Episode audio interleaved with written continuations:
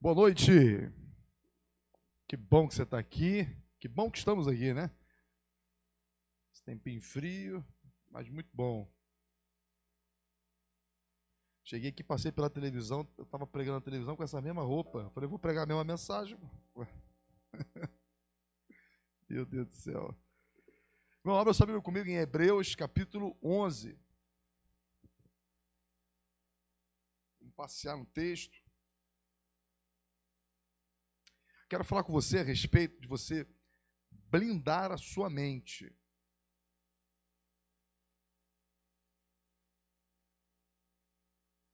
Uma mente blindada. É o que nós precisamos. Quero construir já esse raciocínio partindo de Hebreus capítulo 11. Vai dizer assim: ó, ora, a fé é a certeza de coisas que se esperam, a convicção de fatos que não se podem ver. Ora, qual é o conceito de fé descrito na palavra de Deus? Existem duas palavras que a gente pode conceituar como fé: certeza e convicção. É certeza de coisas que se esperam, convicção de fatos que não se veem. Mas perceba que essas coisas são muito subjetivas, porque o que é certeza para você pode não ser certeza para mim. O que é uma convicção para você, não necessariamente é uma convicção para mim. Por quê? Porque depende da mentalidade ou da mente de cada um. Existem situações que você tem absoluta certeza e você descansa. Exemplo, é, naquele tempo antigo, vamos, vamos fazer uma viagem lá para o Egito, no momento da libertação. Deus fala com Moisés para o povo hebreu colocar sangue nos umbrais da porta. Aí você imagina uma situação: um hebreu crê naquela palavra, coloca o sangue do carneiro nos umbrais da porta e descansa. Um outro hebreu do lado, ele não consegue descansar naquilo, porque aquilo não é uma certeza e não é uma convicção para ele. Então a fé, a Bíblia vai dizer que ela é uma certeza e ela é uma convicção. E a mesma Bíblia vai dizer que sem fé, ou sem certeza e sem convicção, é impossível agradar a Deus. Sem fé é impossível agradar a Deus. Sem certeza e sem convicções, é impossível agradar a Deus. Visto isso, a gente já começa a entender aonde está o raio de ação do inimigo das nossas almas. Ora, aonde o diabo, vamos dizer assim, quer atuar na nossa vida? O diabo não quer botar só um cigarro na sua boca. O diabo não quer apenas fazer você é, fazer fatos que são moralmente desaprováveis. Isso é um pensamento muito pequeno a respeito do inimigo das nossas almas. O que, na verdade, o inimigo quer é desestabilizar a nossa mente. Como? Fazendo com que certezas se transformem em dúvidas. E que convicções elas se tornem elementos frágeis. Para quê? Para que chegamos a um lugar que, sem fé, é impossível agradar a Deus. Então é isso que eu quero que você comece a lembrar: que na nossa vida, nós perdemos a batalha, ou começamos a perder a batalha, quando nós perdemos a, a certeza e a convicção a respeito de Deus e da Sua palavra. Toda vez que Deus se posiciona a respeito é, de, de, de, uma palavra liberada sobre nossas vidas. Exemplo, Sermão do Monte. Não andeis ansiosos ou preocupados por coisa alguma. Olhe para os pássaros, olhe para as flores do campo. Eles não cuidam de si. O Pai Celestial cuida deles. Assim Ele fará com vocês também. Toda vez que essa promessa ela se transforma numa dúvida, o inimigo conseguiu alcançar o objetivo em nossas vidas. Ele não precisa botar um cigarro na sua boca, ele não precisa fazer com que você vá pular um carnaval. Só o fato de você ter uma mente fragilizada e a palavra de Deus não conseguir frutificar, você pode ser um religioso, você pode, ter uma pessoa, você pode ser uma pessoa de moral ilibada. Mas se você não tem certeza e convicção a respeito de quem é Deus, quem você é em Deus e a sua palavra, você já se tornou presa fácil para o inimigo. Então quero lembrar para vocês essa noite de que todo o campo de batalha da vida do crente não está fora. Todas as vezes a gente está orando assim, Senhor, age lá, Senhor, é aquela situação, aquela pessoa, aquele fato. Mas, na verdade, o fato, a pessoa ou a circunstância, ele quer desestabilizar certezas e convicções construídas pela palavra de Deus. E quando nós permitimos que fatos, pessoas, circunstâncias venham roubar certezas e convicções plantadas pela palavra de Deus, isso faz com que o plano de Deus fique paralisado em nossas vidas.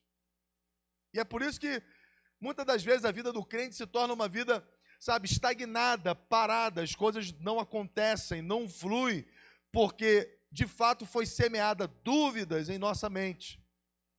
Só que, mais uma vez, lembrando a palavra de Deus, sem fé é impossível agradar a Deus. Então, o que, que nós precisamos? Nós precisamos aprender a blindar a nossa mente pela palavra de Deus. Jesus, quando foi levado ao deserto, o que, que Satanás quis fazer com ele lá? Quis fazer ele pecar com mulheres? Quis colocar um, um, uma garrafa de uísque para ele beber? Não. Ele simplesmente quis colocar dúvidas se você é filho de Deus. Se por acaso, se você. Ora, se de fato você é Deus, você pode pular desse lugar. Se de fato você. Se. E Jesus vence Satanás como? Pela palavra. Com a convicção da palavra. Provérbios capítulo 23, versículo 7. Se quiser anotar a referência aí, você pode ver em casa depois. Olha o que o texto diz. Porque como imagina em sua alma, assim ele é. Ora, a imaginação é uma coisa da nossa mente. Ora, assim como a sua mente crê, assim como a sua mente trabalha, assim como a sua mente tem expectativas, assim será na sua vida. Então, toda vez que você se acha incapaz, incapaz será. Toda vez que você se acha a quem, a quem será. Toda vez que você põe dúvida a respeito de Deus, assim será. Toda vez que você não aprende a confiar na palavra, ela traz dúvida, talvez ela não seja tão verdade assim como é demonstrado aqui, assim será. Assim como imagina, assim será na sua vida. Então, todo campo de batalha na vida do crente não está fora, irmão. Não se trata de crises, de perdas, de fatos, isso, isso tudo faz parte. No mundo tereis aflições. Aflições são coisas fora. Mas tem de bom ânimo. O bom ânimo é uma coisa dentro. Quando você trabalha a sua mentalidade tendo bom ânimo, o que é um bom ânimo? É você ter, dizer para você mesmo, vamos, você crer numa palavra. Então você prossegue. Então as aflições não param a vida de um crente que tem bom ânimo, que tem certeza a respeito da palavra de Deus.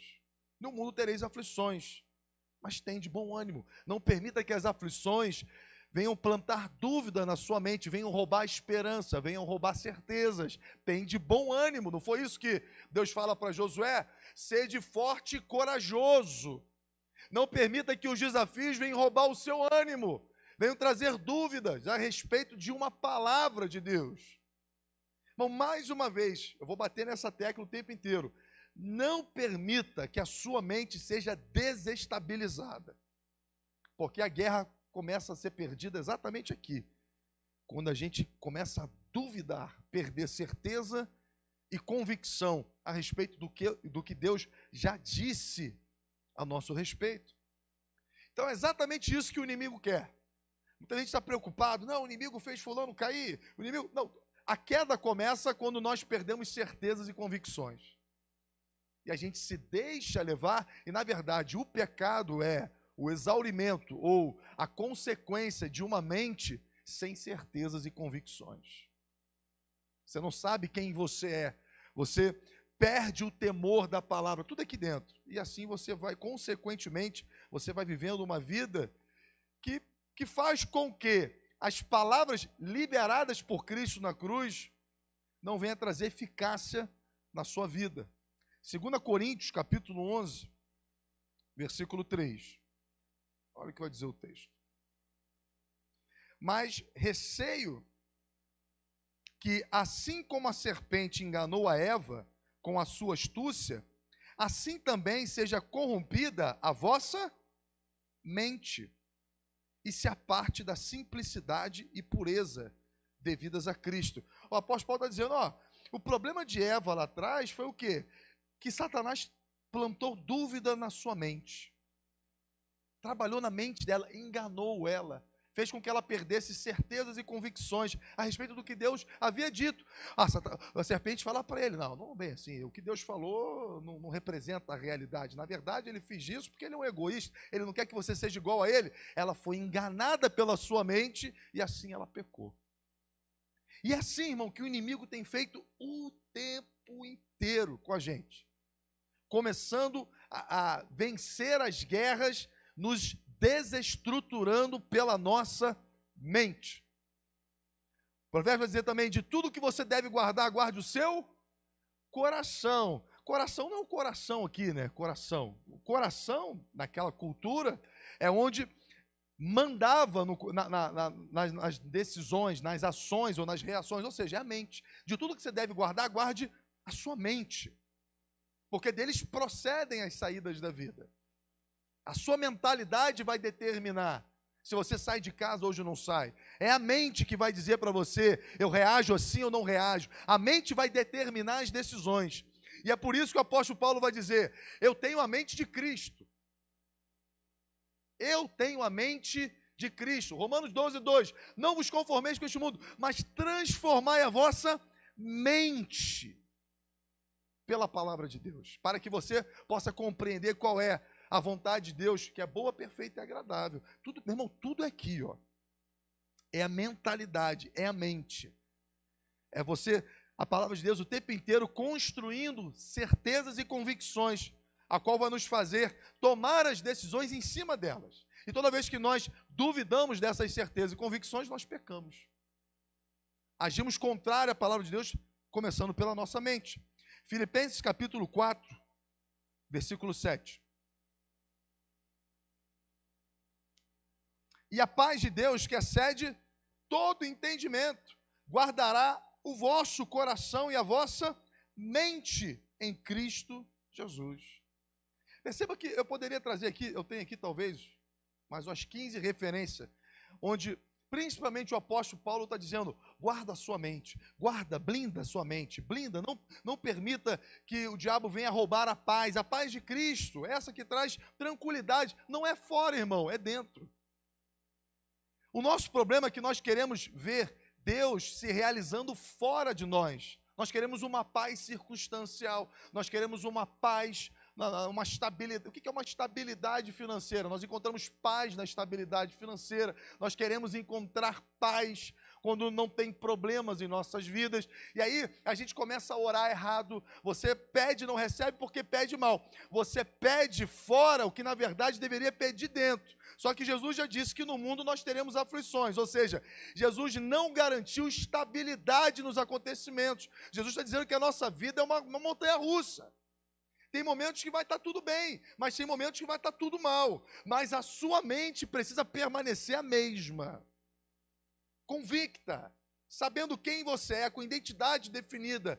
Porque o fora muda, o que não pode mudar é o dentro que não pode oscilar é a nossa fé, as certezas e convicções a respeito de quem Deus é. E nós vamos ver que homens e mulheres na Bíblia venceram não porque foi tudo bem, venceram porque, mesmo diante das aflições, adversidades, conservaram a sua mente, a sua identidade e a palavra de Deus. E esse é o segredo, irmão, da nossa caminhada com Deus.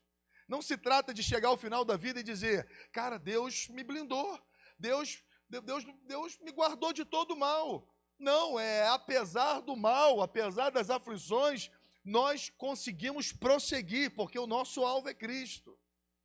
E é só uma mente, irmão, cheia da palavra, com convicções e certezas, faz que em meio às aflições a gente continue prosseguindo e avançando, prosseguindo e avançando. Você não vai destabilizar as verdades que a palavra de Deus plantou na, na minha mente. Essa situação, essa, não vai, não vai roubar aquilo que Deus está construindo dentro de você. Então, em primeiro lugar, não permita que fatos, acontecimentos, circunstâncias, pessoas venham roubar o que Deus já começou a construir dentro de você. Qual foi a palavra que você recebeu de Deus que foi roubada? Lembra a parábola do semeador? O semeador, ele está jogando semente E tem um, um episódio que os pássaros vêm e, e, e comem aquela semente, roubando a vida que poderia crescer naquele solo. É o que Satanás está fazendo, roubando palavras de Deus o tempo inteiro da nossa mente.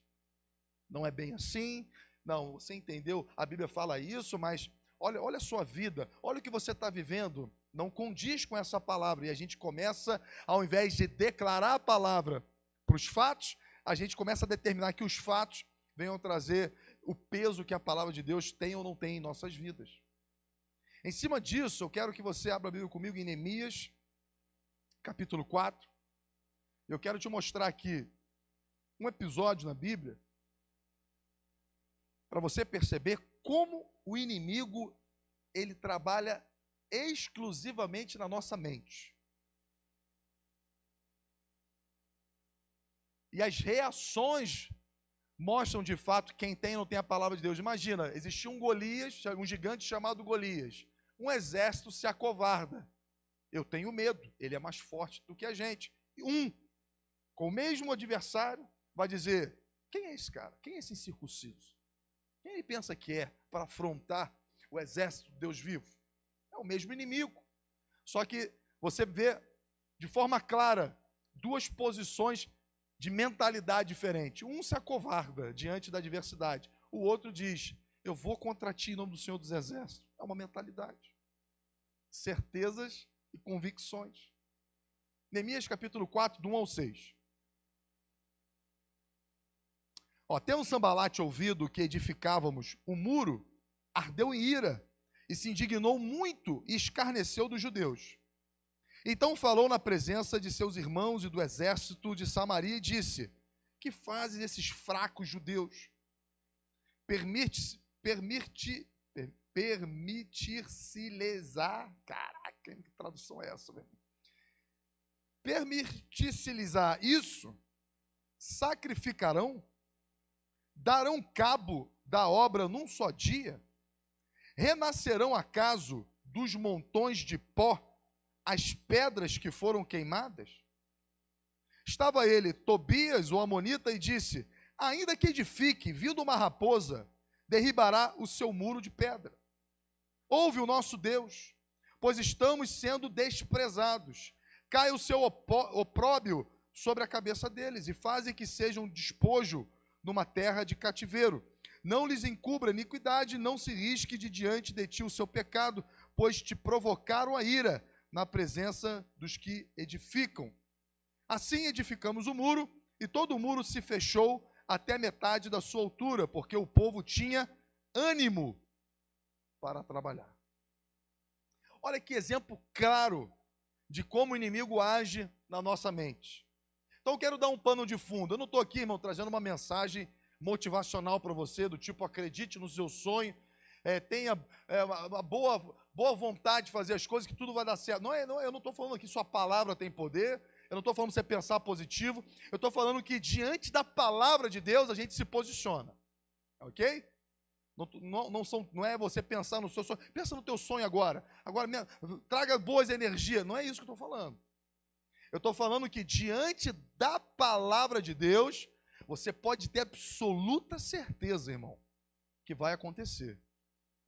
Por isso que nós precisamos alinhar a nossa vida com a vontade de Deus. Não é Deus que se alinha conosco, somos nós que nos alinhamos com Ele. Então, o primeiro passo, busque de Deus uma palavra. Busque na Bíblia promessas que são endereçadas a você. Quem você é? À luz da palavra de Deus. O que Deus quer fazer? Quais foram as bênçãos que Deus já liberou sobre você? a família é um, é, é um projeto de Deus que foi feito para dar certo. Aquilo que Deus se ajuntou não separa o homem. Então você pode declarar e se posicionar que Deus vai fazer um milagre na sua casa, porque essa já é a vontade de Deus. Então não é uma mensagem motivacional. O que eu estou falando é que é diante da palavra, se posicione. Pois bem, Neemias é aquele que está reconstruindo uma cidade, cidade essa, a qual é a cidade que o próprio Deus confiou ao seu povo. Ou seja, Neemias está fazendo a coisa certa. Ele está trabalhando em um lugar que é uma promessa de Deus. Cidade de Jerusalém, né? O povo de Israel foi um povo chamado para trazer o Messias através daquele lugar. Então, de fato, é a vontade de Deus que a cidade de Jerusalém fosse reconstruída. Neemias sabe disso. O povo de Israel está cativo, foi levado como escravo. E Neemias agora se lembra das promessas de Deus. Tu és o Deus de Abraão, de Isaac, Jacó. Jacó só tem promessas sobre o nosso povo. E ele é levado a reconstruir algo que é a palavra de Deus. Então, em primeiro lugar, discirna o que é a palavra de Deus na sua vida. E ao discernir uma palavra, uma promessa de Deus, agora sim, se posicione. E Neemias está lá o quê? Reconstruindo os muros. É a vontade de Deus? É a vontade de Deus. Deus entregou aquela cidade ao seu povo, o povo que ele escolheu, o povo que ele confiou suas promessas. Então Neemias está fazendo, Neemias está fazendo algo que nasceu no coração de Deus. Ele está reedificando a cidade. Ora, e como e toda vez, irmão, isso é fato, tá? Toda vez que você começa a fazer algo que é a vontade de Deus, que é a palavra de Deus, o adversário vai se levantar. Se você vive uma vida em paz, meu irmão, eu não conheço. O pecado por si leva à morte, mas o diabo não vai desestabilizar um cara que está mergulhado numa vida sem Deus. Ela por si só vai dar errado. Mas o diabo ele vai trabalhar, ele vai levantar, ele vai tentar desestruturar aqueles que estão diante de uma palavra. É aqui que nós entramos. Você tem uma palavra de Deus? Você sabe quem você é em Cristo? Então lembre-se, irmão, você é alvo sim, 24 horas. A Bíblia diz que o inimigo das nossas almas está 24 horas ao nosso redor, derredor. Ele está bramando como um leão para nos devorar para roubar uma palavra, para desestabilizar você. Ele não pode te matar, ele não pode tocar em você sem a permissão de Deus, ele não faz nada. Ora, se o diabo não pode me matar, se ele não pode agir de forma direta na minha vida, o que, que ele vai fazer? Ele vai tentar roubar uma palavra de Deus, irmão. Não tenha medo de diabo. O que, que é um despacho, seja lá o que for, tudo isso só encontra, sabe, é, peso em nossas vidas quando a gente permite que a nossa mente seja desestruturada diante de uma palavra.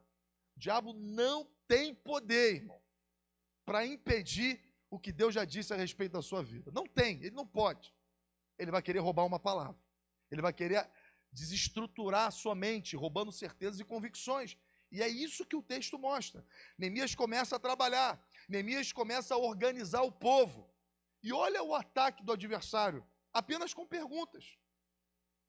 Olha só, então falou na presença de seus irmãos e do exército de Samaria. Ou seja, um cara se levanta e ele começa a falar para um exército, começa a falar para todo mundo. Ele está desestabilizando, tentando desestabilizar aquele empreendimento. Que fazem estes fracos judeus? Vem cá, estou vendo vocês trabalhando aí que vocês estão fazendo? Vocês são fracos, vocês são escravos. Olha a cidade de vocês, está destruída. Cadê o Deus de vocês? Cadê? Vocês, vocês são uma vergonha para o mundo, vocês são fracos. Existe alguém que veio aqui, acabou com tudo, levou vocês embora. Vocês, vocês acham que vocês vão reconstruir isso aí? Lembre-se que vocês são um povo fraco. Vocês não puderam proteger vocês mesmos. Você acha que vocês vão reconstruir isso aí? Aí começa o quê? A desestabilização para desanimar o povo. Para que aquele povo não venha continuar trabalhando, para que eles não venham empreender. Primeira coisa que eu vejo, primeira arma do diabo foi a exaltação da nossa fraqueza. Ou seja, você se posiciona diante de uma palavra de Deus, você começa a, a, a, empre, a empreender naquela palavra, e o inimigo diz: Cara, você é um fraco. Quem é você, cara? Você não é nada. Você já está com tantos anos de idade, você não construiu nada na sua vida até hoje. Seu histórico é de escravidão. Você nunca foi ninguém. Quem é você, cara? Para sonhar, para ocupar esse lugar. Se coloca no teu lugar, cara. Você não é ninguém. É exatamente isso. Quem são esses fracos judeus? O que esses caras estão fazendo? Esses caras são fracos. E o tempo inteiro, o inimigo vai tentar exaltar a nossa fraqueza. Então, Deus tem uma palavra liberada sobre você, Deus quer te colocar numa posição, Deus quer te colocar algo para a glória dele, ok? Para que você de fato venha viver os planos dele, na, na, que já foram determinados por ele. E aí o inimigo se levanta e diz: lembre-se que você é um fraco. Lembre-se que você não foi capaz de construir nada até hoje. Lembre-se que você é um desastre. Lembre-se que a vida inteira você não para em lugar nenhum. Lembre-se que você não tem experiência para isso. Lembre-se que você não é capaz. Mas Joel, capítulo 3, versículo 10, vai dizer: Diga ao fraco, eu sou forte. É nesse momento, irmão, que o inimigo vem exaltar a nossa fraqueza, que a gente vai rebater dizendo para ele: Mas é justamente que eu posso fazer isso, porque é na minha fraqueza que o poder de Deus se aperfeiçoa. É justamente, irmão, porque você é fraco, incapaz, que Deus vai usar você. Porque a Bíblia diz que tudo é para a glória de Deus. Então, se Deus me usar naquilo que eu sou bom, a glória é minha. Mas a partir do momento que Deus começar a realizar exatamente naquilo que eu sou fraco, isso vai chamar a atenção de pessoas. E a Bíblia diz que nós somos testemunhas a respeito de quem Deus é. Então, pare de evitar a sua fraqueza. Eu quero dizer para você que é justamente na sua fraqueza que o poder de Deus vai exaltar você. É justamente na sua fragilidade, na sua incapacidade, que Deus vai desenvolver, vai fazer com que você venha viver na sua fraqueza as promessas dele. Porque a glória é de Deus, irmão. Então é por isso que o apóstolo Paulo vai dizer: aonde abundou o pecado, superabundou a graça de Deus. Naquilo onde você mais se perdeu, naquilo que você foi mais fraco, naquilo que você mais experimentou a vergonha, é exatamente aí que a graça de Deus vai superabundar na sua vida. Então, toda vez que o inimigo disser, disser para você, você é fraco, você diga para ele, sim, eu sou fraco, e é por isso, e é por isso que eu vou vencer. E é por isso que eu vou viver aquilo que Deus disse a meu respeito, porque o poder de Deus, ele se aperfeiçoa na minha fraqueza. Aí você já risca a primeira, a primeira, o primeiro ataque do, do inimigo. Que faz esses fracos judeus? Agora eles vão para a segunda. Permitir-lhe-á isso? Ou seja, sacrificarão voltarão a oferecer sacrifício é exaltação do passado. Irmão, todos nós, eu tenho absoluta certeza, gostaríamos de poder voltar no nosso passado e consertar alguma coisa. Eu e você, nós temos esqueletos enterrados ao longo da vida. Tomamos decisões erradas, falamos coisas erradas, coisas que mancharam a nossa história, coisa que a gente fez, que pagamos caro por isso. Eu quero dizer que todos nós cole, colecionamos situações que, se nós pudéssemos voltar atrás, nós mudaríamos, mas não tem como mais. Isso nos acompanha, isso faz parte da nossa história. Os nossos erros, aquilo que nós fizemos lá atrás, faz parte de quem nós somos. Mas, ao encontrar Cristo, ele vai dizer que as coisas velhas ficaram para trás e eis que tudo se fez novo. O novo nascimento, nascer de novo, é um convite para olhar para frente. É um convite, Deus está convidando a muitos de nós aqui a recolhermos uma âncora que nos prende ao passado. Quantos aqui dizem, se, se, projetam o futuro olhando para o passado? Cara, olha o que aconteceu na minha vida, olha o que eu fiz lá atrás, olha o que eu vivi lá atrás. E isso te impede de você viver o novo. E o inimigo das nossas almas, o tempo inteiro, vai querer exaltar o nosso passado. Fatos que aconteceram, perdas, tragédias, situações que vão tentar o tempo inteiro roubar uma palavra de Deus em nossas vidas. Filipenses capítulo 3, versículo 13.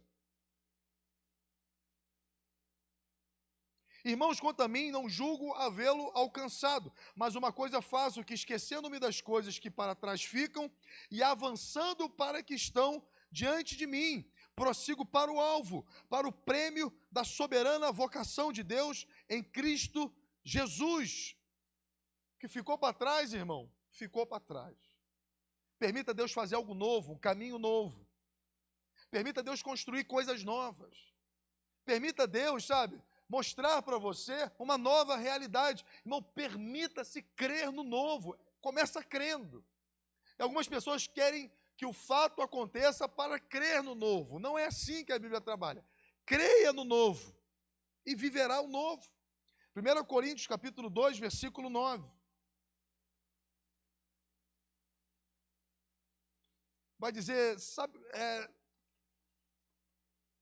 Sabedoria essa que nenhum dos poderosos desse século conheceu, porque se a tivessem conhecido, jamais teriam crucificado o Senhor da glória, mas como está escrito, nem olhos viram, nem ouvidos ouviram, nem jamais penetrou no coração humano, é o que Deus tem preparado para aqueles que o amam. Deus tem preparado coisas para a gente. Deus tem preparado coisas novas. Hebreus capítulo 8, versículo 12. Hebreus 8, 12. Pois para com as suas iniquidades usarei de misericórdia, e dos seus pecados jamais me lembrarei. Quando ele diz nova, torna antiquada a primeira. E aí ele vai fazer uma, uma revelação da obra da, da, da lei e da graça. Ou seja, a graça de Deus faz com que dos nossos pecados, são coisas passadas, ele não se lembre mais. Ou seja, não importa o que você tenha dito, feito, não importa o que você viveu até hoje, Deus faz nova todas as coisas. E os rótulos que a vida tenta o tempo inteiro colocar nas suas costas, não representa o, o rótulo que Deus colocou em você. Você é filho amado de Deus pela obra de Jesus Cristo. Filho amado de Deus.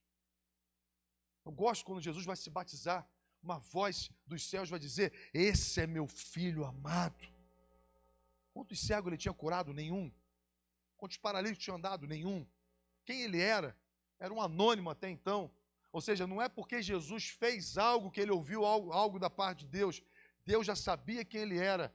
E mesmo no anonimato, no início do ministério, você é o meu filho amado. É o que Deus fala para mim e para você essa noite. Você é meu filho amado. Se desprenda de um passado e viva um novo, viva uma nova natureza, uma nova identidade. O que Deus quer fazer na sua vida vai acontecer se de fato você não perder certezas e convicções. Voltando lá, Neemias capítulo 4.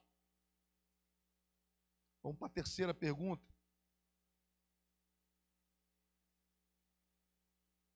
Darão cabo da obra num só dia? Renascerão acaso dos montões do pó as pedras que foram quebradas? Darão cabo em um só dia. É exaltação da impaciência. Sabe quantos de nós vamos para Deus? Ok, eu sei quem Ele é, eu sei que é na minha fraqueza que Ele opera, eu sei que agora eu sou nova criatura, e você quer que Deus trabalhe tudo em um dia só. É, é os gabinetes né, que nós, como os pastores, fazemos.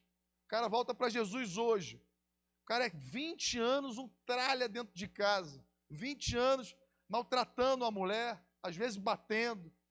20 anos falando coisas ruins para os filhos. Você não presta, ah, você não é ninguém, para mim eu te odeio. Aí ele aceita Jesus, ele viu que tudo aquilo era, foi uma desgraça na vida dele, ele se envergonha do que ele falou.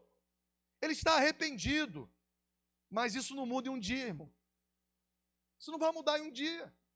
Ele agora vai passar por um novo processo, que através do seu testemunho, a sua família vai reconhecer o novo nascimento. Aí isso acontece em um dia, uma semana, em um mês? Então a gente tem que parar de, de querer que Deus fique fazendo mágica na nossa vida o tempo inteiro. Se eu for um péssimo marido por anos, você se arrependeu, amém. Agora é um processo de reconquista. Agora é um testemunho de fé. Agora é uma vida, sabe, para a glória de Deus. E o seu testemunho, ao longo prazo, vai fazer com que as coisas venham voltando à normalidade. Venham cooperando ao seu favor. Irmãos, o evangelho não é mágica. Deus não é um mago, Deus não é um mágico. Deus não tem uma vara, Deus não trabalha com trabalhos. Você vai fazer um trabalho aqui, fazer uma oferta aqui, Deus vai consertar. Não é assim, irmão. Deus trabalha pelo testemunho, pelo posicionamento. Então, se por anos você construiu uma vida doentia, uma vida de pecado, agora em Cristo Jesus, viva e respeite os processos, o que Deus vai construir. Não é da noite para o dia. Não quer dizer que o cara vive uma vida, deu golpe na praça, o cara um endividado, aí agora ele se arrepende e amanhã ele quer que. Não vai. Não vai.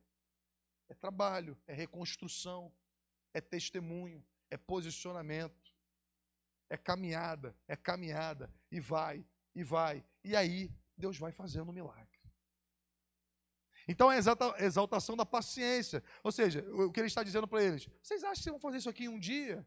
Vocês acham mesmo que vocês vão conseguir fazer isso rápido? E Neemias deve ter dito para ele: não me interessa quanto tempo vai, vai, vai virar isso aqui, vai durar isso aqui. O que importa é que cada dia a gente vai botar um tijolinho nesse muro. Gente, por anos, a gente desistiu disso aqui. Mas hoje nós estamos de volta. E cada dia a gente coloca um tijolinho. Cada dia. Cada dia. Cada dia. Cada dia. Sem parar. É uma reconstrução, irmão. Então lembre-se que em Cristo nós voltamos a reconstruir. Não é mágica. Não é magia. Tem gente que acha que andar com Deus é mágica. Deus, Deus fala magia. Não é magia. É uma caminhada. É uma construção diária a respeito daquilo que Deus está construindo em você. O que Deus constrói em você ecoa para fora de você. Hebreus capítulo 6, versículo 15.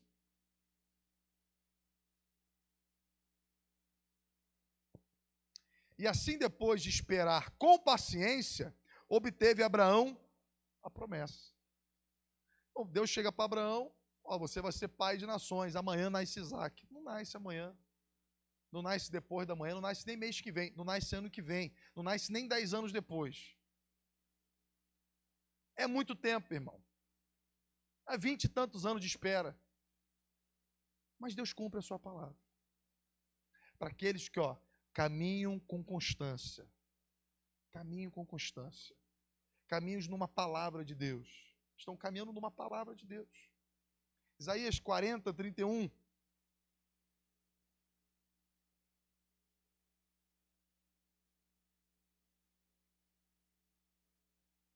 Mas os que esperam no Senhor renovam as suas forças, sobem com asas como águias, correm e não se cansam, caminham e não se fatigam. Ora, esperar no Senhor faz com que a gente voe mais alto, faz com que a gente caminhe mais longe.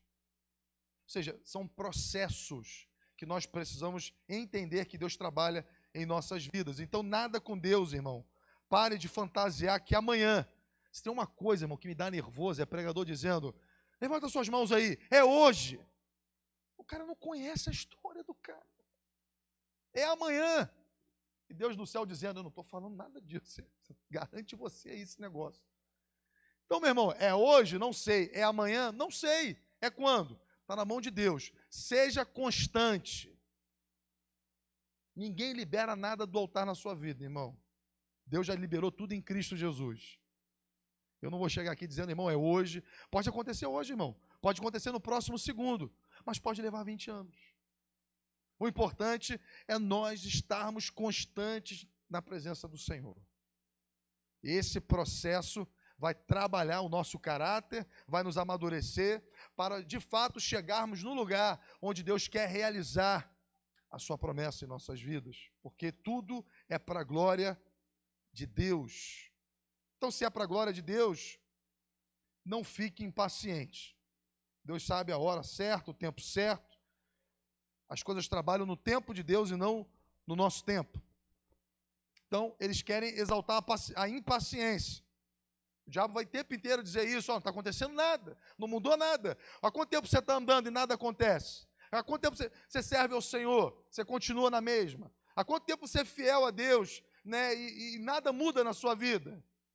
E daí? A gente continua firme e constante no Senhor. No tempo certo, na hora certa. Irmão, José teve um sonho. Sonho que Deus entregou a ele. Faz parte do projeto de salvação dele no mundo. Só na prisão foram 12 anos. Então José não sonha hoje, amanhã está no Egito com um cetro na mão. Não, não. José sonha hoje. É um processo, irmão, de dor, é uma escola de sofrimento. São anos e anos e anos que, na verdade, é um preparo. Uma coisa, irmão, não quero ser cansativo aqui, já estou terminando. Que, infelizmente, a teologia de hoje quer fazer com que vida com Deus e aflição não, não ande de, mão, de mãos dadas. A gente quer repreender o tempo inteiro, fazer com que a, a, a aflição é algo que fugiu da mão de Deus, da, da, mão de Deus. Olha a vida de José, Deus perdeu o controle da vida dele. Será que Deus estava, ih, meu Deus, olha o que aconteceu com ele. Ih, meu Deus, e agora ferrou. Caramba, como é que eu vou tirar ele dessa situação? Ih, como é que faz agora? Deus, ó, na sua soberania, passa por aí, meu filho. É por aí mesmo. A escola é essa mesmo. Segue firme aí. Diz não para essa mulher doida aí. Sai, foge disso. Né? Tá no poço lá, meu irmão. Segura a tranca aí, meu irmão. Aprende aí. Tá? Você está aprendendo coisa aí que você vai utilizar lá na frente. E aí, irmão, da noite pro dia. Não é do nada, é de repente, né? De repente, Deus ele vai e cumpre a sua palavra. Não seja impaciente com o Senhor, irmão. Mas lembre-se que as provações produzem paciência em nossas vidas. Então vamos lá. Sacrificarão novamente? Ou vivificarão as ruínas queimadas a fogo? É a exaltação do fracasso. Essa é a última pergunta, né? Ora, o tempo inteiro Satanás vai exaltar o nosso fracasso, as nossas debilidades, os nossos processos que aparentemente parecem fracassos. Na verdade, Deus está trabalhando em nossas vidas. Não permita o diabo dizer para você onde você está representa o seu fracasso. Você vai dizer, não, aonde eu estou representa o caminho de Deus para a minha vida. Aonde eu me encontro hoje é o lugar da soberania de Deus. A situação que eu me encontro hoje faz parte do processo de Deus, no que Ele quer fazer, no que Ele quer realizar na minha vida. Não, não é fracasso, irmão. Em Cristo nós somos mais que vencedores. Em Cristo Jesus nós somos mais que vencedores. É acircunstancial é uma mente vencedora em Cristo Jesus.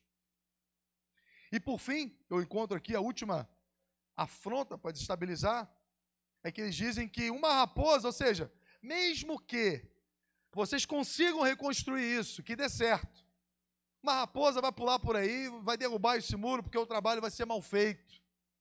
Sabe, é, é o tempo inteiro a, fragil, a, a tentativa de fragilizar uma palavra de Deus em nossas mentes. Ele começa dizendo que vocês são fracos, começa a exaltar o fracasso, começa a exaltar a impaciência, começa a, a exaltação do passado, e agora você chega lá, o muro está reconstruído, e eles começam a dizer: Isso aí vai cair. Bom, é o tempo inteiro o diabo fazendo isso em nossas vidas. Existe gente, irmão, que diante do milagre, do, da realização da promessa de Deus, ainda assim, vendo com seus olhos, ficam fragilizados diante de palavras ditas por outras pessoas. Sabe, gente, eu, é engraçado, eu como pastor, a gente sofre isso o tempo inteiro. As pessoas dizendo que ah, não, não vai dar certo, você não é capaz. Mas eu fico pensando aqui, cara, mas se Deus me colocou aqui, das duas, uma, ou essa pessoa está certa e Deus está enganado, ou Deus está certo e ela está enganada. Eu preciso acreditar na palavra de alguém. Eu prefiro acreditar na palavra de Deus. Eu não sei você, irmão. Você está lá. Está naquilo que Deus colocou em suas mãos. Aí alguém diz: Ah, mano, você já vai perder, isso aí vai acabar. Aí você fala: Ah, meu Deus, vai acabar. Mas, mas tem duas palavras em jogo aí: é de Deus e é da pessoa que falou. Em quem você vai se, vai se apoiar? Irmão, decida a ouvir Deus, cara. Decida ouvir a palavra de Deus. Decida vencer pela palavra de Deus. As pessoas vão dizer, não vai. Vão tentar te desencorajar o tempo inteiro, irmão. O inimigo trabalha dessa forma, no desencorajamento, tentando desestruturar. Não vai dar certo. Vai embora daí. Só acabou. Pula desse barco. E você, nesse momento, quem é que está falando? O que, que Deus falou? Eu fico com o que Deus falou. Eu fico com o que Deus falou. E, aí você, e essa é a pergunta que eu faço para você: com quem você tem dado seus ouvidos? Para pessoas ou para a palavra de Deus? Existe um momento, irmão, que nós, como crentes, precisamos aprender a andar sozinhos, onde todo mundo vai falar contra.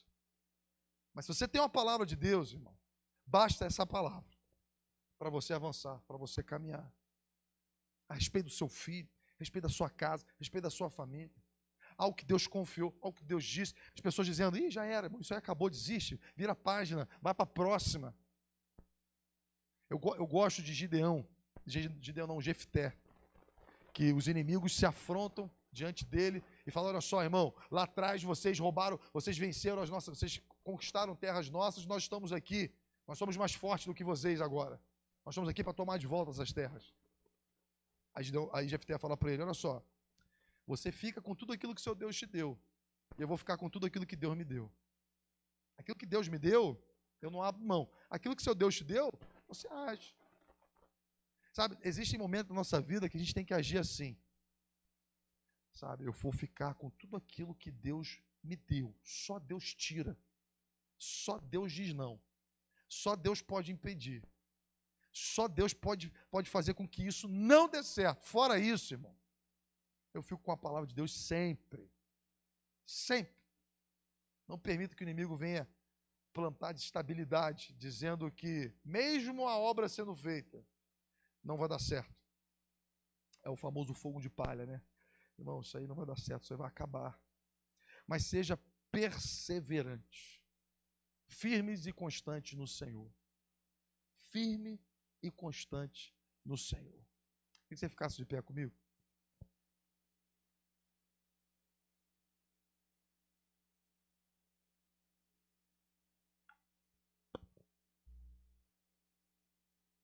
Talvez tudo que eu tenha falado aqui não é novidade para você.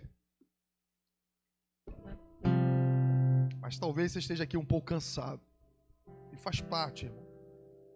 Nós não estamos julgando aqui você que está cansado e sobrecarregado. Tem hora na vida que é difícil mesmo. É difícil, difícil muito difícil. A gente avançar, a gente prosseguir. Quando tudo diz que não, né? É o hino que diz isso, né? Quando tudo diz que não sua voz me encoraja a prosseguir. Eu gosto dessa música. Sabe, existem momentos, cara, que sabe, faz parte da nossa trajetória. A gente entra no carro, a gente fecha a porta do nosso quarto e a gente chora, cara. A gente fala, Senhor, eu não estou aguentando mais. É muito difícil. Não tem uma pessoa para apoiar. Nada acontece favorável. Tudo dificulta. Tudo parece ventar contra. Mas faz parte, irmão, da nossa caminhada com Deus. Porque quando a gente aprende a passar por momentos assim, a gente aprende a confiar nele de uma forma tão diferente. Fico imaginando o salmista que escreve: Ainda que eu andasse pelo vale da sombra da morte, eu não temeria mal algum, porque o Senhor está comigo. Andar no vale da sombra e da morte. Quantos querem andar no vale assim? Ninguém quer. Mas a gente anda, irmão. A gente anda em vales desses, sombrios. Vales onde nós não encontramos vida. Mas sabe o que é importante nessa expressão? Não é olhar para os vales sombrios, mas é saber que o Senhor está conosco. Esse é o diferencial. É nossa mente tem que trabalhar assim. Não do tamanho da dificuldade, mas é olhar para quem está ao nosso lado quem caminha conosco. O mesmo salmista vai dizer: Eu gosto de irmão, salmos acalma o nosso coração. Se eu subir aos céus, lá o Senhor estará. Se eu colocar minha cama nos mais profundo abismo, o Senhor também vai estar lá. Porque lá em cima, irmão, vem todo mundo com a gente. Lá em cima está todo mundo com a gente. Amigos até que você não via há anos. Eles vão te procurar. Mas no mais profundo abismo, irmão, é só o Senhor. É só Deus que permanece conosco. E sabe, nós como crentes precisamos aprender a passear nesses dois ambientes. Ambiente onde tudo está certo, irmão. Você chupa uma laranja, cospe no chão, nasce uma árvore. Tudo dá certo. Mas tem momentos, irmão, que parece que nada dá certo. nada dá certo. Mesmo fazendo certo, dá errado. E aí? Vamos duvidar? Vamos dizer para Deus que ele se enganou? Vamos tornar a cruz um lugar vazio? Vamos esquecer que Deus continua o nosso Pai? Ou nós vamos descansar na paternidade de Deus? Então são esses lugares que Deus nos convida a andar com Ele. Em lugares onde a gente está encorajado. E em lugares que a gente está no colo dele. Senhor, toma conta de mim, porque está difícil. Mas seja na estação favorável ou desfavorável, o que importa é que a gente prossiga com certezas e convicções a respeito de quem Ele é, a respeito de quem Deus é. Então a pergunta que eu te faço hoje é, é muito simples: quem é Deus, irmão, para você? Quem representa a palavra dele na sua vida? O que foi que você ouviu lá atrás que te encorajou e que hoje não te encoraja mais? Que era certeza para você um dia, hoje se transformou em dúvida. Não permita, irmão, que o inimigo venha roubar a certeza de quem Deus é na sua vida. E a palavra vai dizer que em Cristo Jesus nós somos filhos de Deus. Se somos filhos, somos herdeiros. Ser herdeiro de Deus riqueza, toda, toda riqueza que pertence ao Pai pertence a você. Eu não estou falando de riqueza material, estou falando de ouro, de, de dinheiro. Estou falando da riqueza da graça de. Misericórdias insondáveis, infinitas. É Deus conosco, Ele é Emmanuel. Feche seus olhos, vamos orar. Pai, obrigado, Senhor, por essa noite. Obrigado, Senhor, pelo seu cuidado. Obrigado, Pai, porque mesmo em ambientes desérticos, de escassez, o Senhor continua abundante. Pai, toma todos aqueles, Pai, que essa noite chegaram aqui, Pai, com corações duvidosos, impacientes, pessoas que se sentem fracas, sem forças para prosseguir. Queremos colocar cada vida diante do Senhor. O Senhor nos convida: vinde a mim todos que estão cansados e sobrecarregados, porque eu darei, darei alívio. Pai, renova nossas forças essa noite, nos fortalece, cria, Pai, um caminho novo, nos faça, Pai, crer novamente que Tu és um Deus bom, que Tu és o nosso Pai, que o Senhor está cuidando de cada detalhe das nossas vidas. Nos ensina, Pai, sermos perseverantes nos ensina, Pai, a respeito da tua bondade, porque elas nos seguirão todos os dias de nossas vidas. Aqueles que chegaram aqui, Pai, desistentes, em nome de Jesus, encoraje os seus filhos, que a esperança possa renascer dos nossos corações, que possamos sair daqui, Pai, como verdadeiros guerreiros, sabendo que aquele que começou a boa obra há de cumpri-la até o dia de Cristo Jesus. Quero dizer para você que Deus não te chamou para vergonha, Deus não te chamou para você viver uma vida de humilhação, mas faz parte da nossa caminhada. A vergonha e a humilhação faz parte dos processos da vida dos filhos de Deus, mas Deus te chamou para um lugar de exaltação e honra, porque a glória pertence a Ele. E Ele vai manifestar bondade e misericórdia na sua vida, se tão somente você não perder certeza e convicção, a sua fé. Deus continua sendo seu pai, cuidando de você. Por mais que circunstâncias dizem que não, creia numa palavra de Deus. Caminhe sobre ela. E certamente seus olhos testemunharão que a palavra de Deus não volta vazia.